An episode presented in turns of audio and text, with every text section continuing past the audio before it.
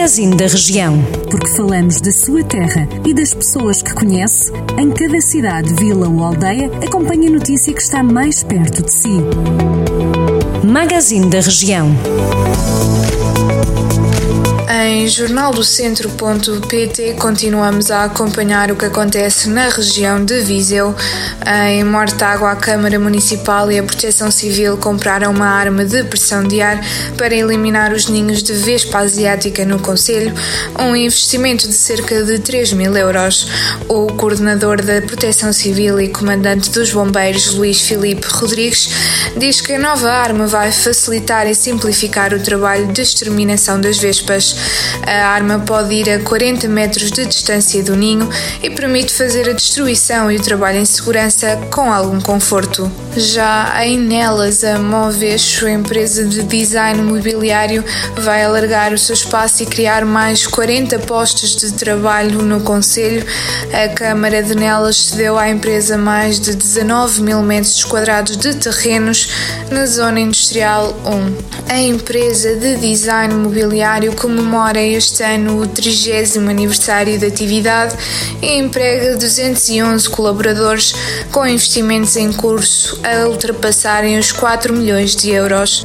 No Conselho de Rezende, António Pinto Marques é o novo diretor do agrupamento de escolas de Rezende. A tomada de posse teve lugar numa reunião do Conselho Geral do agrupamento com a presença do secretário de Estado da Educação, João Costa. Já a comunidade educativa acompanhou o evento via online. Durante vários anos, António Pinto Marques foi vereador da Cultura e do Desporto na Câmara de Rezende. Do outro lado do distrito de Viseu, em Sátão, mais de 190 pessoas já foram vacinadas contra a Covid-19. Durante esta semana vão ser vacinados mais 198 idosos e 50 doentes crónicos. As vacinações decorrem às quintas e sextas-feiras e também aos sábados no pavilhão municipal de Sátão, que serve agora de centro de vacinação local.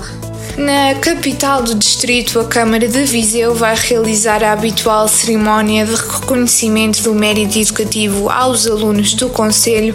Desta vez, por causa da Covid-19, o evento será online. A autarquia irá premiar os alunos dos ensinos básico, secundário, profissional e superior que estão no final de cada ciclo. Ao todo, são 828 os alunos que serão distinguidos pela autarquia pelo seu desempenho escolar. Continua a acompanhar o site do Jornal do Centro para saber mais detalhes das notícias do seu Conselho. Jornal do Centro, a rádio que liga a região.